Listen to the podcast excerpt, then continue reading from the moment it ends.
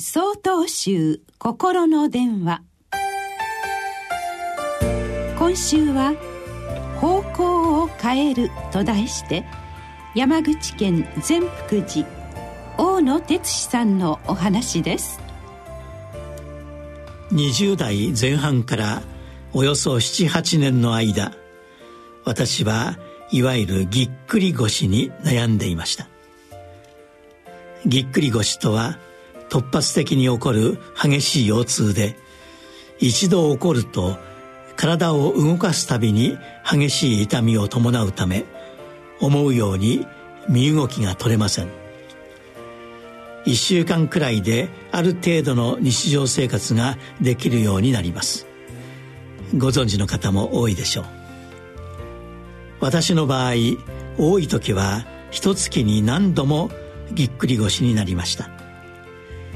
病院で診察してもらいましたが脊椎の異常は見つからず特に原因が認められないと診断されました。日常生活もままならないその状況から逃れたいと思い腰痛に関するたくさんの本を読み漁りました。椅子やベッドを買ってみたり柔軟体操や減量を行ったりしました。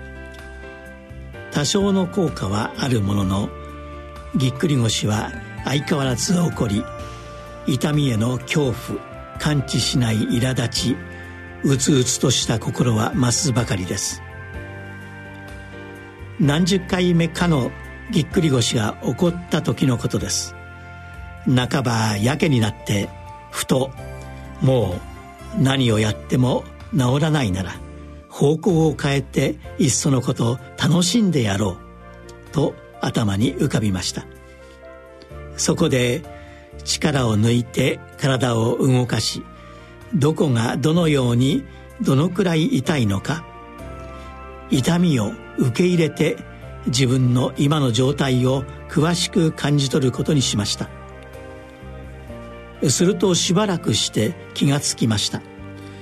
なぜだか分かりませんが痛みはそのままに心がすっきりしているのです。恐怖も苛立ちもありません。状況は何一つ変わっていないのに私の心の持ち方一つでぎっくり腰への悩みから離れることができたのです。不思議な経験でしたが悩みの最終的な決着は自分の外側ではなく内側にあることを知る貴重な体験となりました。